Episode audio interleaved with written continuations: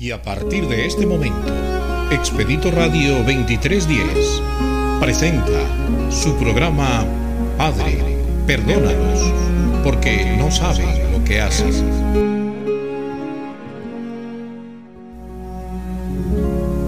Hola estimados hermanos, sean todos bienvenidos a este su programa católico Padre perdónalos porque no saben lo que programa fundamentado en los siete pecados capitales. Y este programa lo estamos produciendo a través de esta subemisora Expedito Radio 2310, emitiendo vía online desde la capital mundial de la paz, Trujillo, Venezuela. Hoy particularmente vamos a dar inicio a este programa católico con nuestro primer episodio, es decir, vamos a tratar el pecado de soberbia. Pero antes de dar inicio formal al mismo, le voy a pedir al Padre que nos acompaña, al sacerdote Giovanni Segovia, que nos asista con la oración del Espíritu Santo para que nos guíe Él en esta esta oración. Adelante. Ven Espíritu Santo, llena los corazones de tus fieles y enciende en ellos el fuego de tu amor. Envía tu Espíritu y todo será creado y se renovará la faz de la tierra. Oh Dios, que aleccionaste los corazones de tus fieles con la ciencia del Espíritu Santo. Haz que guiados por ese mismo Espíritu, saboreemos la dulzura del bien y gocemos siempre de tus divinos consuelos. Por Jesucristo nuestro Señor. Amén. Amén. Muy bien, hermanos. Este programa va estará siendo conducido por el presbítero Giovanni Segovia, quien actualmente es servidor de la parroquia El Carmen de las Araujas, de la diócesis del estado Trujillo, acá en Venezuela. Él además es licenciado en teología y filosofía, egresado de la Universidad Católica Santa Rosa, y por este humilde y fiel servidor del Señor Marcos Araujo. El medio de comunicación por el cual ustedes pueden eh, escribirnos es a través del correo electrónico expeditorradio2310 arroba gmail.com. Este programa tiene como finalidad abordar en sus siete episodios los siete pecados capitales y el fin del mismo es discernir, ayudar a conseguir herramientas espirituales y materiales que nos permitan evitar caer en la trampa que nos tienen estos vagos sentimientos, ¿sí? que nos impulsan a equivocarnos generando daño, tristeza, divisiones. Poder ayudar a descubrir dónde está toda esa riqueza con la que la iglesia nos da para que vivamos en verdadera comunión con nosotros mismos, hasta lograr hacer cristianos auténticos, coherentes. Y cito una frase de su santidad, el Papa Francisco, ser fermento cristiano en la sociedad. Esta es la intención de este programa, pero antes de entrar en materia, vamos a escuchar un breve tema musical y ya regresamos con el desarrollo propiamente de este su programa católico, Padre, perdónalos porque no saben lo que hacen.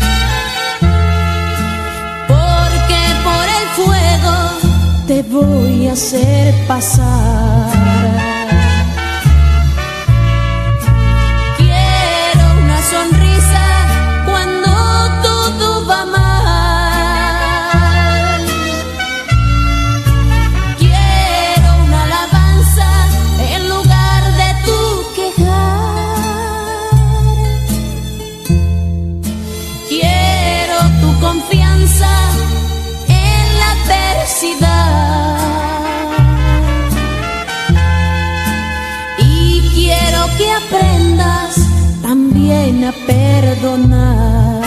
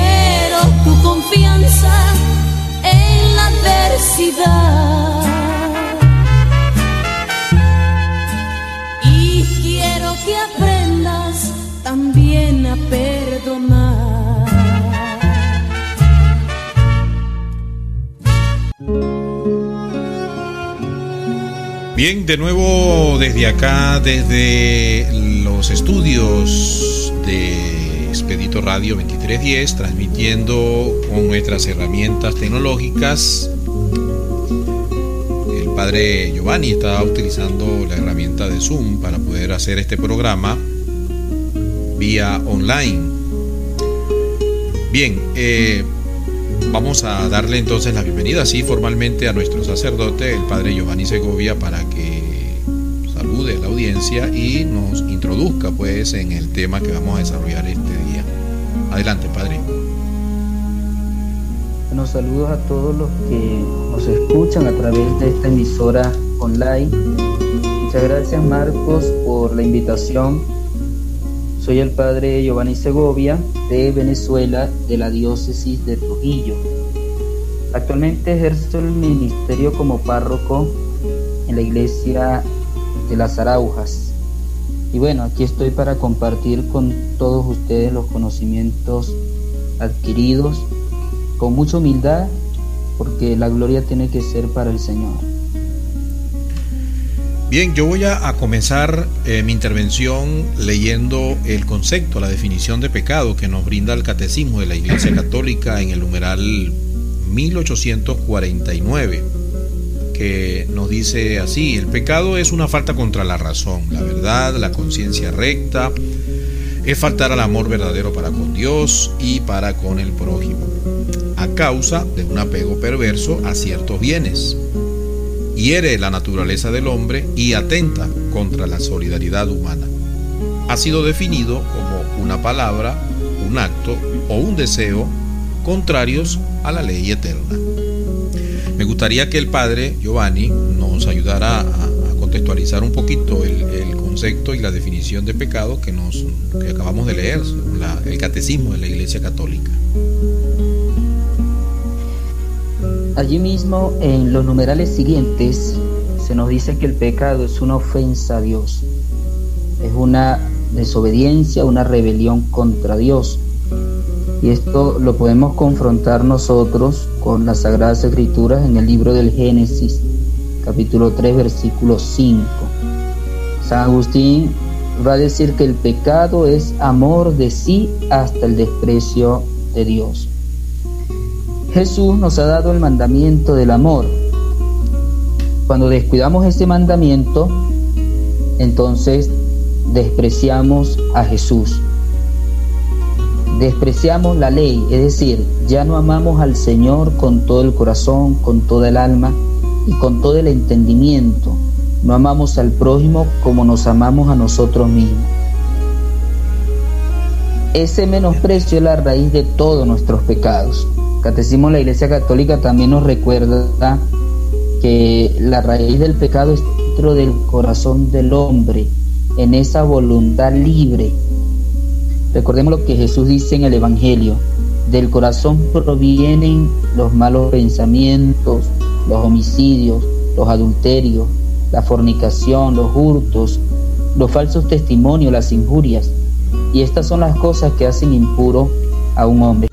La iglesia nos regala por eso el tiempo de cuaresma, que es propicio para adquirir una mayor conciencia de nuestros pecados y para acercarnos más a Dios, que quiere perdonar 70 veces 7, siempre que sea necesario, y que nos invita también a perdonar siempre a los demás. Bien, voy a, voy a hacer una serie de preguntas al sacerdote y voy a comenzar con esta primera. ¿Quién oficializó la lista de los siete pecados capitales? Y para ello manejo yo una referencia aquí, padre, del siglo VI, que el Papa, según el Papa San Gregorio, eh, dicen que él fue el que, formalizó, el que oficializó esa lista de los siete pecados. ¿Es esto cierto, padre? Bueno, la, iglesia o la tradición de la iglesia nos ha enseñado que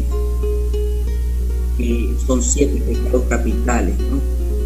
Claro, eso ha tenido su evolución eh, los padres de la iglesia de los de los siglos inician la elaboración teológica sobre los pecados capitales y ellos van a proponer varias clasificaciones. La es una principal. Así tenemos, por ejemplo, a Casiano, él dice que los pecados capitales son ocho: concupiscencia, la gula, eh, fornicación, avaricia, ira, tristeza, asiria, vanagloria y soberbia. Luego tenemos a San Juan Clímaco, que va a identificar la vanagloria y el orgullo, y entonces reduce a siete los pecados capitales ya enumerados por Casiano. Por último tenemos a San Gregorio Magno, va a considerar la soberbia como la reina de todos los vicios Podríamos decir que es el pecado capital de los pecados capitales sin excepción. Ponen los demás pecados capitales bajo su imperio, con lo que también resultan siete. Sería la vanagloria, envidia, ira, tristeza, avaricia, gula y locura. Tanto Tomás de aquí nos va a asumir esta clasificación de San Gregorio Magno, pero eh, Santo Tomás prefiere llamar el pecado de asidia, tristeza. Esta clasificación de Santo Tomás con ligeras variantes en la terminología es la que sigue actualmente y está recogida, por ejemplo, en el Catecismo de San Pío X. Eh, bueno, y no han faltado algunos moralistas que han tratado de, estructurar los pecados capitales de un modo que resultara más orgánico. Bien, padre, eh, una segunda pregunta. ¿Por qué le llaman pecado capital? A ver. Etimológicamente, la noción de pecado capital viene de, cabeza. puede convenir a los crímenes dignos de la pena de muerte o pena capital.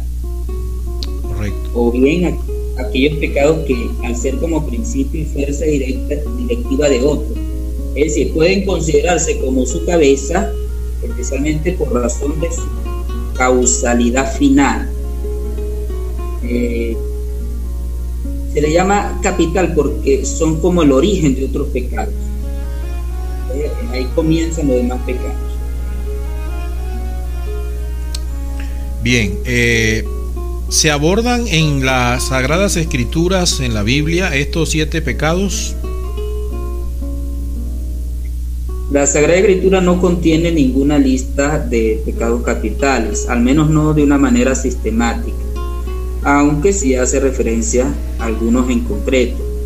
Son clásicos el ya citado texto, por ejemplo, de Timoteo, de Timoteo 6, capítulo 6, versículo 10, sobre la avaricia, y también el, en el libro del eclesiástico, capítulo 10, 15, sobre el orgullo.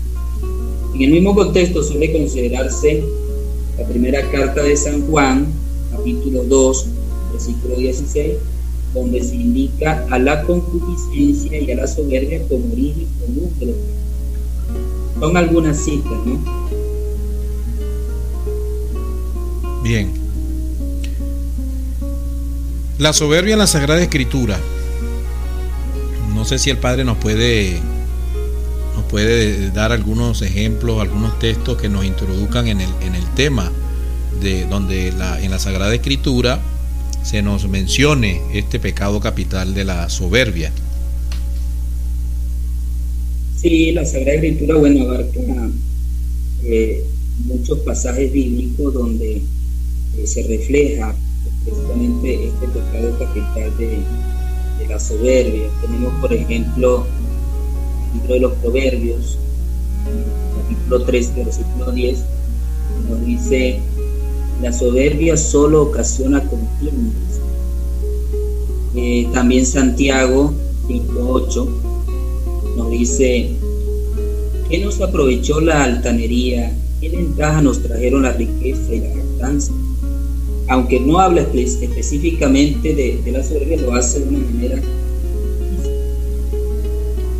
eh, y tenemos muchos otros pasajes, ¿no? Eh, en el libro de Jeremías 9:23 se nos dice, así dice Yahvé, que no se gloríe el sabio de su sabiduría, que no se gloríe el fuerte de su fortaleza, que no se gloríe el rico de su riqueza. En 1 Corintios, por ejemplo, en el capítulo 4, versículo 7, ¿Qué tienes que no hayas recibido? Y si lo que tienes lo has recibido, ¿de qué te jactas como si no lo hubieses recibido? Y otra más para que nos sirva también de, estudio en Gálatas 5, versículo 26. No seamos ambiciosos de vanagloria, provocándonos unos a los otros recíprocamente enviándonos son algunos de, tantos pasajes que podemos encontrar en la Sagrada Escritura sobre la soberanía. Ok, vamos ahora a escuchar otro tema musical y al regreso pues vamos a, a ahondar un poquitico más sobre este pecado de la, de la soberbia. Ya regresamos.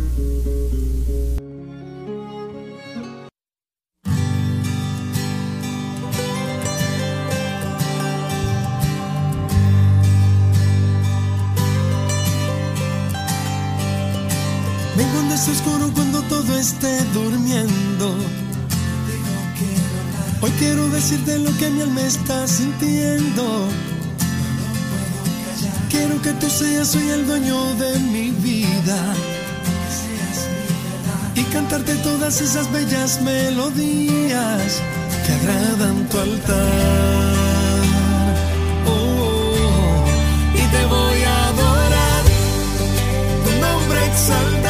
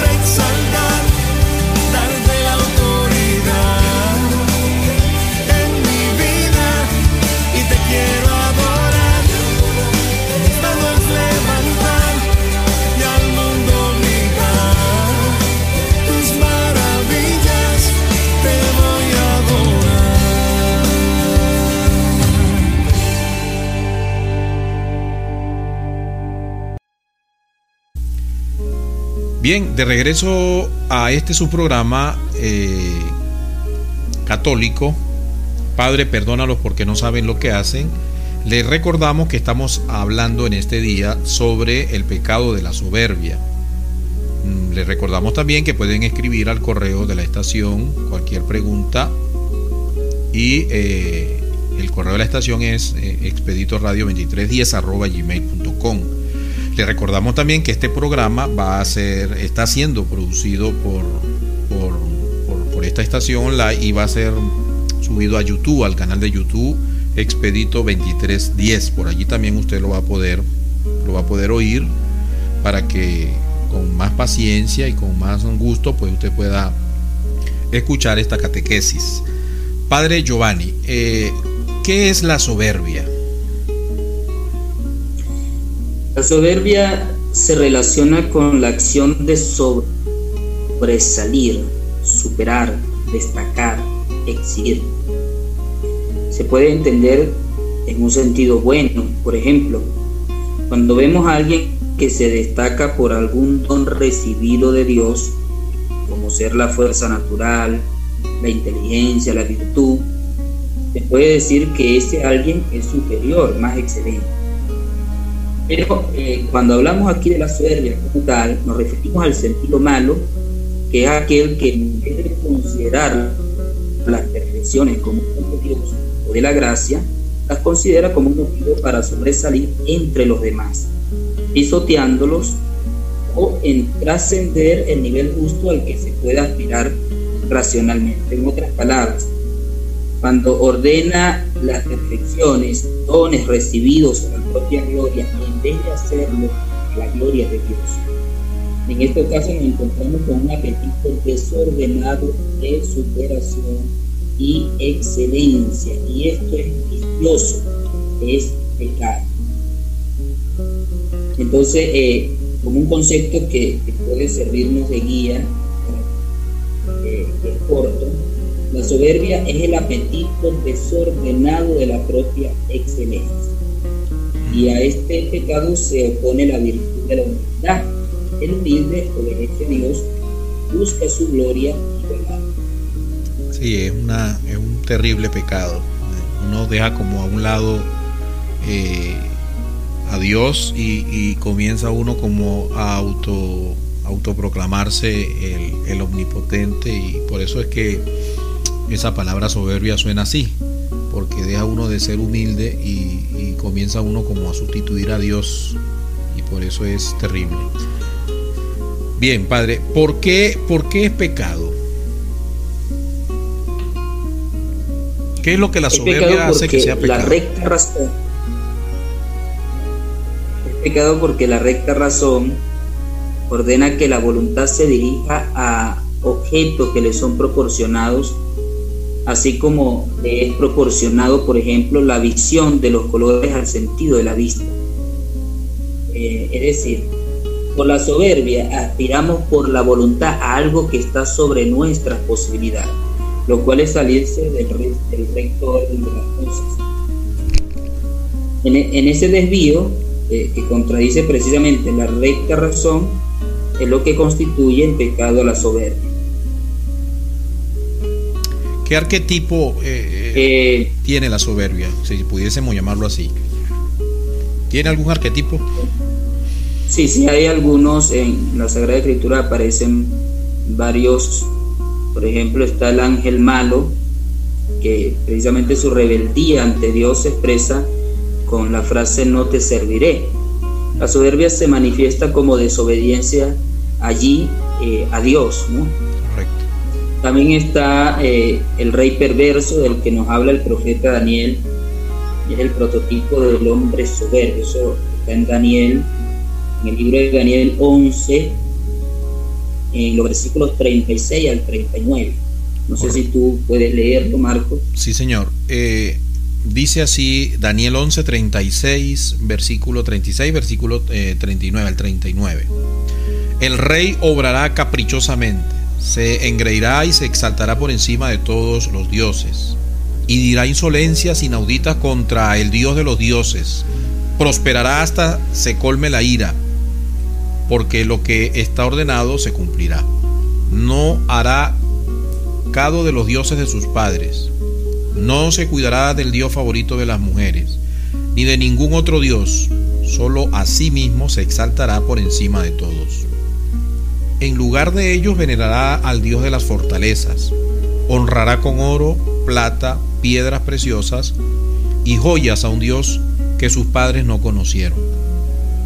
Atacará a las fortalezas, confiado en un dios extranjero, a los que lo adoren los colmará de honores, dándoles mando sobre muchos y repartiendo la tierra como recompensa.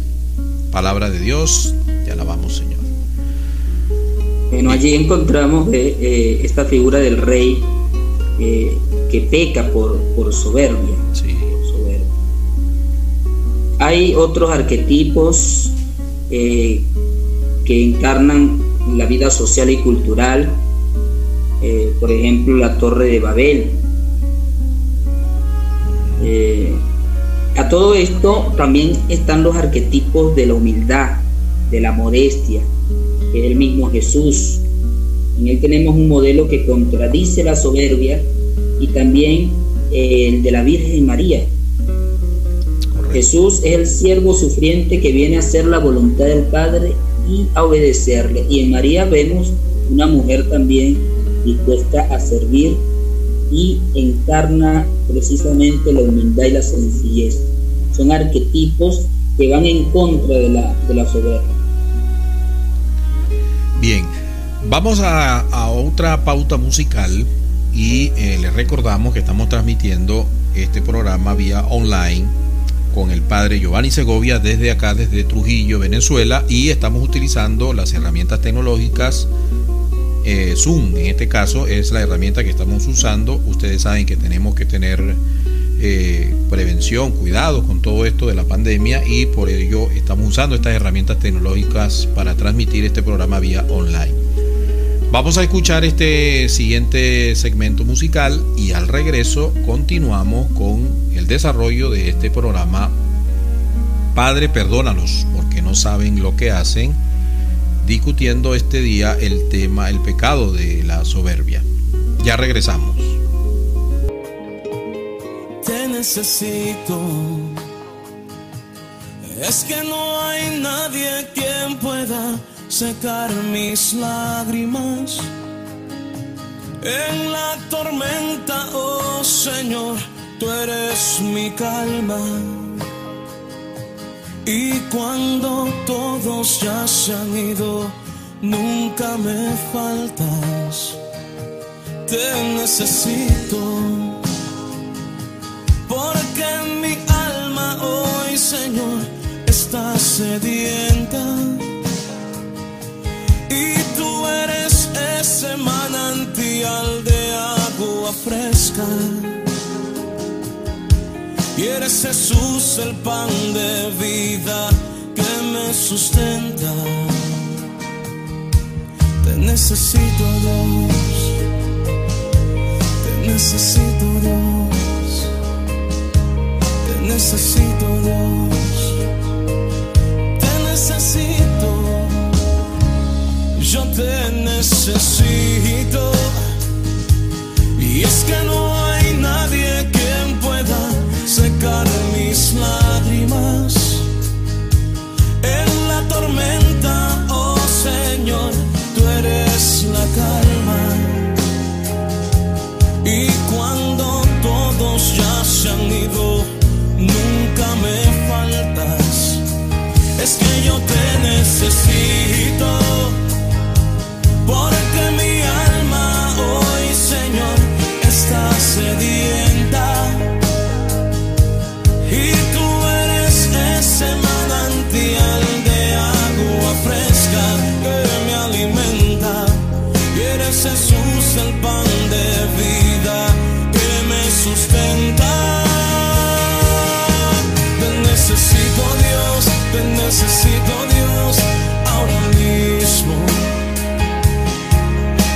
necesito Dios, te necesito Dios ahora mismo. Te necesito Dios, te necesito Dios ahora mismo. Te necesito Dios, te necesito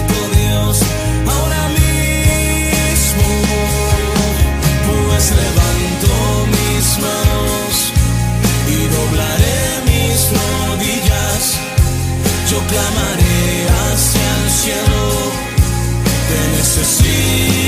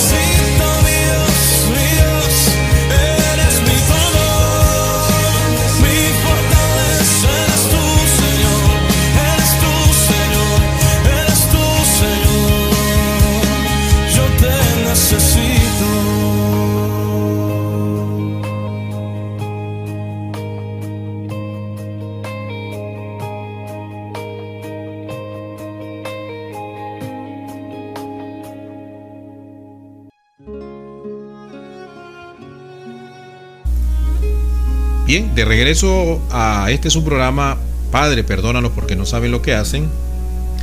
Vamos ahora a pedirle al Padre Giovanni que nos hable un poco sobre qué es eso de la civilización de la soberbia ivana. Háblenos un poquito de, sobre eso, Padre Giovanni, por favor. Eh, la soberbia puede ser un pecado individual, pero también puede ser un pecado social, cultural y colectivo.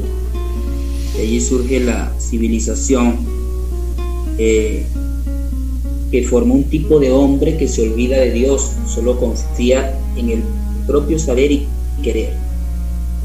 Por confiar solo en su propio saber, se hace juez de todo y de todos. Juzga todo según su modo de ver o punto de vista. Por confiar solo en su propio querer, es caprichoso y arbitrario. Busca realizar la propia voluntad a toda costa, sin tener en cuenta la voluntad de Dios o de los demás. Y si es preciso, aún en contra de ella, si puede, usa la violencia. Peligroso. El soberbio es desobediente.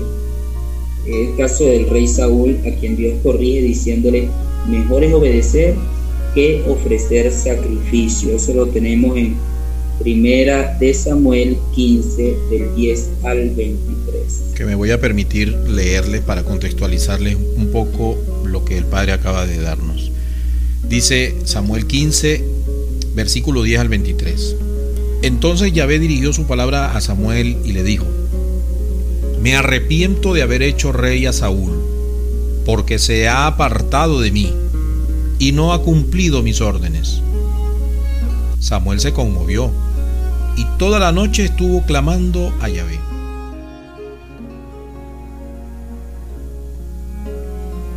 El tipo de hombre del que habla San Pablo también es un hombre soberbio. San Pablo nos habla de un hombre impío, el hijo de la perdición, el adversario. En segunda de Tesalonicenses 1, versículo 1, luego versículo del 3 al 4. Como el soberbio no quiere deber nada a nadie, sino solo a sí mismo y a su propio esfuerzo, es radicalmente mal agradecido. Estoy dando pequeños tips para que identifiquemos la soberbia en los hombres o el hombre soberbio. Correcto. Dijimos eh, hace tanto que el arquetipo social y cultural de la soberbia y de la vanidad eran los hombres de Babel, que querían construir una torre para escalar el cielo. Vamos a identificar, edificar, perdón, una ciudad y una torre con la cúspide en los cielos para hacernos famosos. Génesis 11, 14. Babel entonces es la cultura que quiere adquirir fama y gloria a costa de la gloria de Dios. Babel nos revela los móviles de la civilización soberbia y la relación lógica que vincula la vanagloria con la soberbia. La búsqueda de la fama eh, que fomenta nuestra cultura induce a la soberbia, fama, aplausos, ranking, primera plana, figuración, cartel, récord, concursos. Todo esto nos puede llevar a una soberbia. Eh, también incluso en el aspecto religioso. Por ser una actitud religiosa, la soberbia se manifiesta primero a nivel de la fe, con actitudes como el rechazo, olvido o menosprecio del Dios de la revelación cristiana. No aceptar aquellos misterios del credo que no entienden, y si solo los que entienden, menosprecio de la iglesia y de su magisterio al cual discute y pretende refutar, falta de aprecio del ejemplo y de la doctrina de los santos, del pueblo fiel y de la liturgia. Cuando el soberbio le viene una duda de la fe, en lugar de dudar de su propia cabeza, duda del misterio que él no comprende y así prontamente apostata. Dice la escritura, el Señor resiste a los soberbios y da su gloria o su gracia a los humildes. El soberbio proclama tan pancho y tan campante que no hay Dios, pero será Él quien pasará como una nube y al poco tiempo no existirá más. Eso está en algunos de los salmos, Salmo 36, por ejemplo, Salmo 72. Nietzsche va a decir Dios ha muerto. Entonces son algunos pequeños tips eh, para identificar la soberbia eh, en los hombres y en la civilización, en la sociedad. Sí, señor. Eh, padre, yo voy a hacer una cita aquí de Nietzsche en su libro Así habla Zaratustra, para eh, contextualizar un poquito más esto de la soberbia. Él en ese libro eh, hay un apartado donde él dice que lo siguiente, hace unas interrogantes allí, increpa allí una, una, con unas interrogantes. Dice, ¿no habéis oído hablar de aquel loco que en pleno día encendió una linterna, corrió al mercado y clamaba continuamente, busco a Dios, busco a Dios?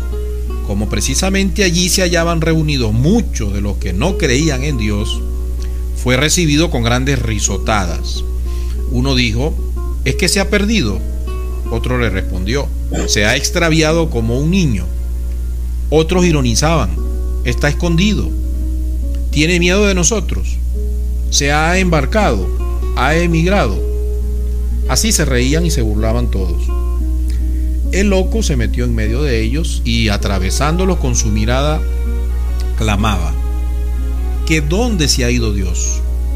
Yo os lo voy a decir, lo hemos matado, vosotros y yo. Todos nosotros somos sus asesinos. Está bien, pero pensemos, ¿qué hemos hecho? ¿Qué hemos hecho al cortar las ligaduras que unían esta tierra con su sol? Y nosotros ahora, ¿a dónde vamos?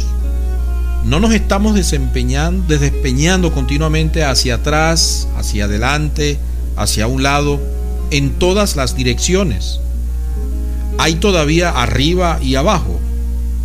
No vamos errando a través de una nada infinita. No sentimos el soplo del vacío. No sentimos un frío terrible. No va haciéndose de noche continuamente y cada vez más de noche. No es cierto que necesitamos encender linternas en pleno día. El loco cayó y miró otra vez a sus oyentes. También ellos callaron y le miraban con extrañeza. Fin de la cita de este libro de Nietzsche. Padre, cuando usted hace referencia a, a una actitud religiosa, podemos decir que ese rechazo, desprecio, también lo vemos manifestado permanentemente en nuestros hermanos esperados, eh, con su actitud protestante. Ellos refutan, reniegan el magisterio de la iglesia, ellos van contra la doctrina de los santos, ellos dicen que los santos no, nadie es santo, nadie puede llegar a ser santo, o sea, ellos no creen en las virtudes del hombre, que es por donde uno consigue ser santo, pues ahora que tenemos en, en boga a nuestro beato José Gregorio Hernández, es un ejemplo de por qué él es santo. tuvo virtudes que lo llevaron a esa santidad. Pues ellos se oponen a eso. también se oponen a, la liturgia. Es decir, Padre, ¿ejercen ellos esa concupiscencia a ser soberbios? A ver, eh, el soberbio eh, desconforme con la Iglesia Católica comienza descalificándola.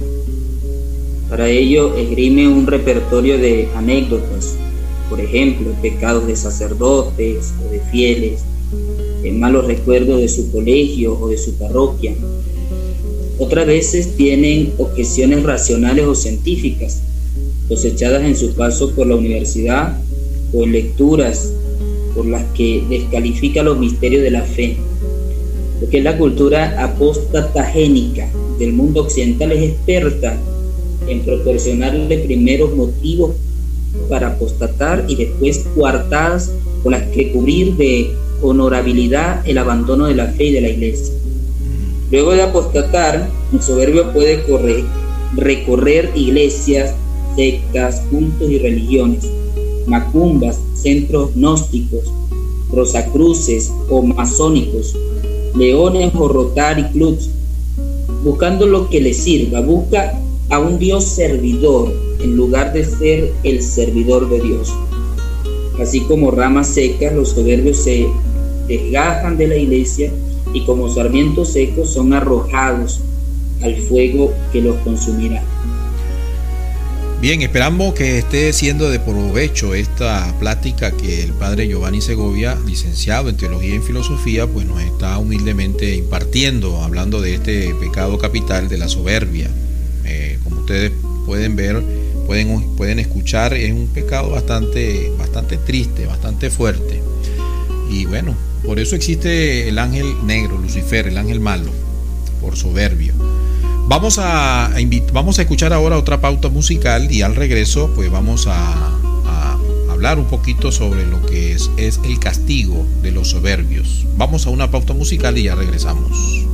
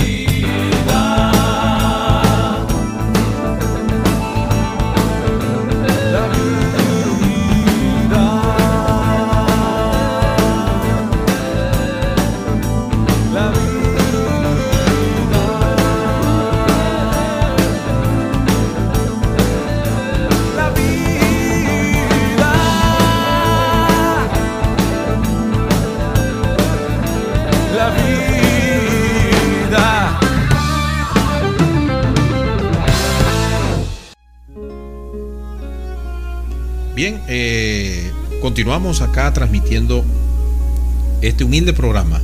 Padre, perdónalos porque no saben lo que hacen. Fundamentado en los siete pecados capitales, estamos hablando este día de la soberbia. Y con nosotros está el Padre licenciado Giovanni Segovia. Padre, eh, ¿tiene algún castigo este pecado de la, de la soberbia? Bueno, el castigo de los soberbios está en su propio pecado. Su soberbia es engañado, por su soberbia es engañado por el padre de la mentira, que lo aparta precisamente de la verdad y del bien que es Dios. Parece que San Pablo, San Pablo nos va a decir en la segunda carta a los tesalonicenses, en el capítulo 2, versículo del 9 al 12, lo siguiente. La venida del hombre impío estará señalada por el influjo de Satanás, con toda clase de milagros, señales, prodigios engañosos y todo tipo de maldades, que seducirán a los que se han de condenar por no haber aceptado el amor de la verdad que les hubiera salvado. Por eso Dios les envía un seductor, uno que los engaña, que les hace creer en la mentira para que sean condenados todos cuanto no creyeron en la verdad y prefirieron la iniquidad. De la cita bíblica. Hay que decir también que pertenecen a la soberbia eh, ciertas actitudes ante el prójimo, como por ejemplo el egoísmo, el egocentrismo, el orgullo, el afán de ser el primero y de ser más que los demás, la violencia o prepotencia que pretende someter a los demás, en las parejas, por ejemplo, los padres, los hijos, los hermanos, los compañeros, a sus deseos y caprichos. El menosprecio de las autoridades, cuando niños, la autoridad de los padres, cuando grandes, cualquier otra autoridad, aspirando a dominarlas o sustituirse a ellas. El menosprecio de los demás en la pareja del cónyuge, por ejemplo. El poner la confianza solo en sí mismo, la ira ante cualquier contradicción o cualquier obstáculo a su voluntad, la violencia para prevalecer. Son también este, ciertas actitudes que engendran de alguna manera o dejan ver que allí hay soberbia. Y como hemos dicho, para finalizar, ¿no? el castigo a la soberbia es su propio pecado, porque le, le aparta de la verdad y del bien, que es el mismo Dios. Ahora, padre, eh, eh, debe tener, por supuesto, debe tener la, contraparte, eh, esa consecuencia del pecado. Pudiéramos, que pudiésemos decir que es lo opuesto a, la soberbia, la humildad, ¿verdad? Pudiera darnos alguna, alguna cita bíblica donde, donde se haya reflejado la humildad en contraposición de este carácter de la soberbia. Bueno, Jesús el maestro de la humildad. El mismo nos dice en Mateo 11:29, aprendan de mí que soy manso y humilde de corazón y encontrarán descanso para vuestras almas. María también es modelo de humildad. En Lucas 1, 46, 48, en el Magnífica, esa oración hermosa que hace María al Señor, dice, mi alma engrandece al Señor porque miró la humildad de su esclava. Entonces tenemos aquí dos modelos que nos sirven de espejo a nosotros para contrarrestar ese pecado de, la soberbia en nuestras vidas. Sí. Padre, eh, disculpa que yo le exija, le estoy exigiendo mucho, pero bueno, nos está ayudando a enriquecer más nuestro, nuestro conocimiento. Eh, usted nos pudiese dar algún fundamento en las Sagradas Escrituras, vamos a llamarlo así, algún remedio que en las Sagradas Escrituras nos pudieran servir para ir en contra de este pecado de la soberbia? Hay algunas citas bíblicas que pueden servir para iluminarnos y que nos dan eh, eh, herramientas, vamos a llamarle así, que nos ayude a contrarrestar ese pecado eh, por ejemplo, en Mateo 11, 29, encontramos al mismo Jesús que nos dice, hace algunos momentos lo citábamos también, Aprendan de mí que soy manso y humilde de corazón y encontrarán reposo para vuestras almas. También en la carta a los Hebreos 17 dice, al entrar Cristo en este mundo, dice, he aquí que vengo a hacer, oh Dios, tu voluntad. Eh, estamos llamados a hacer la voluntad de Dios. El que hace la voluntad de Dios no cae en la soberbia. En Marcos 8, 34, 37, una cita llamando a la gente a la vez que a sus discípulos les dijo, si alguno quiere venir detrás de mí, niéguese a sí mismo, tome su cruz y sigan, porque quien quiera salvar su vida la perderá, pero quien pierda su vida por mí y por el Evangelio la salvará. Pues ¿de qué le sirve al hombre ganar el mundo entero si arruina su vida? Pues ¿qué puede dar el hombre a cambio de su vida? Porque quien se avergüence de mí y de mis palabras en esta generación adúltera y pecadora, también el Hijo del Hombre se avergonzará de él cuando venga en la gloria de su Padre con los santos ángeles. Fin de la cita. Eh, también cuando sus discípulos discutían ¿no? acerca de quién era el más grande, el más importante, el primero entre ellos, Jesús les enseñó varias veces. En Marcos 9:35, Jesús le va a decir, si uno quiere ser el primero, sea el último de todos y el servidor de todos. En Marcos 10, 42, 44, le dice, saben que, lo, que los que son tenidos como jefes de las naciones, las gobiernan como señores absolutos y los grandes los oprimen con su poder. Pero no ha de ser así entre ustedes. Y así hay una serie de, citas, Mateo 7, 1, 5, donde el Señor nos invita a no juzgar, a no condenar. Eh, Marcos 12, 38, 40, guardarse, por ejemplo, de, la levadura de los escribas, eran soberbios en su época, y de otros grupos de su época también. En fin, en la Sagrada Escritura nos ofrece una gran cantidad de, remedios eh, contra la soberbia. Pudiéramos citar aquí algunos santos también. Eh, San Agustín, por ejemplo, nos dice, y sepámoslo, cuando seremos vencidos más fácilmente por nuestro rival que cuando limitemos la soberbia. Ni le derribaremos con más empuje que imitando la humildad de nuestro Señor, ni le serán nunca nuestros golpes más dolorosos y duros que cuando curemos nuestros pecados con la confesión y la penitencia. León 13 dice, practica la humildad.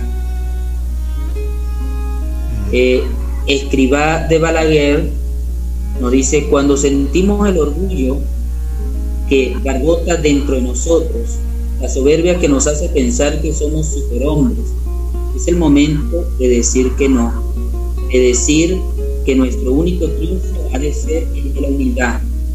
Así nos identificaremos con Cristo en la cruz, no molestos o inquietos o con mala gracia, sino alegres, porque esa alegría el olvido de sí mismo es la mejor prueba de amor.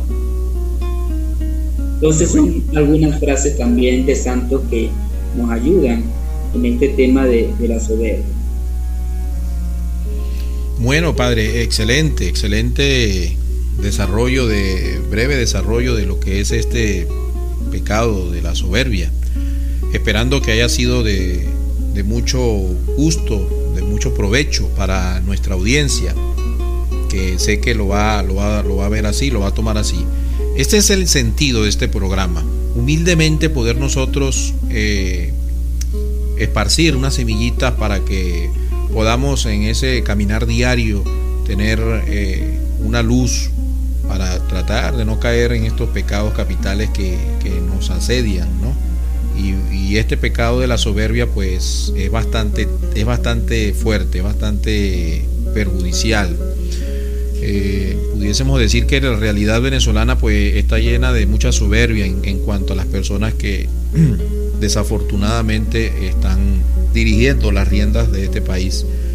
Eh, vean, vean, veamos cómo la soberbia eh, nos ha traído a, tanta, a tanta mala, mala acción, malas cosas. Y esperamos que, que la mano de Dios nos siga protegiendo. Gracias al padre Giovanni Segovia por esta intervención en este primer episodio de este programa. Padre, perdónanos porque no saben lo que hacen. Hoy eh, estuvimos hablando sobre el pecado de la soberbia. Eh, les recordamos que pueden escribirnos a través de nuestro correo electrónico expeditoradio 2310 gmail.com. Los invitamos para nuestro próximo episodio que eh, estaremos pronto eh, produciendo para ustedes, donde vamos a hablar. Eh, el padre Giovanni Segovia nos pudiese decir qué pecado vamos a tratar el próximo, en el próximo episodio, padre. Bueno, para el próximo episodio pudiéramos tratar el pecado de la avaricia. Bien. Les invitamos entonces a que esté pendiente de nuestros episodios que prometemos eh, producirlos mm, que salga mejor, porque ya ustedes pueden ver que estamos trabajando con estas herramientas tecnológicas, con el internet con el que contamos acá en Venezuela y estamos haciendo pues eh, lo posible para que las cosas nos salgan bien, salir adelante contra toda esta adversidad que nos tenemos que enfrentar nosotros los venezolanos. Agradecido con el padre Giovanni Segovia por esta intervención, por este tiempo que nos ha regalado y eh, por haber servido al pueblo de Dios con su eh, teología, con su filosofía. Gracias Padre Giovanni Segovia, esperamos estar de nuevo en contacto para nuestro próximo episodio. Que tengan todos un feliz día.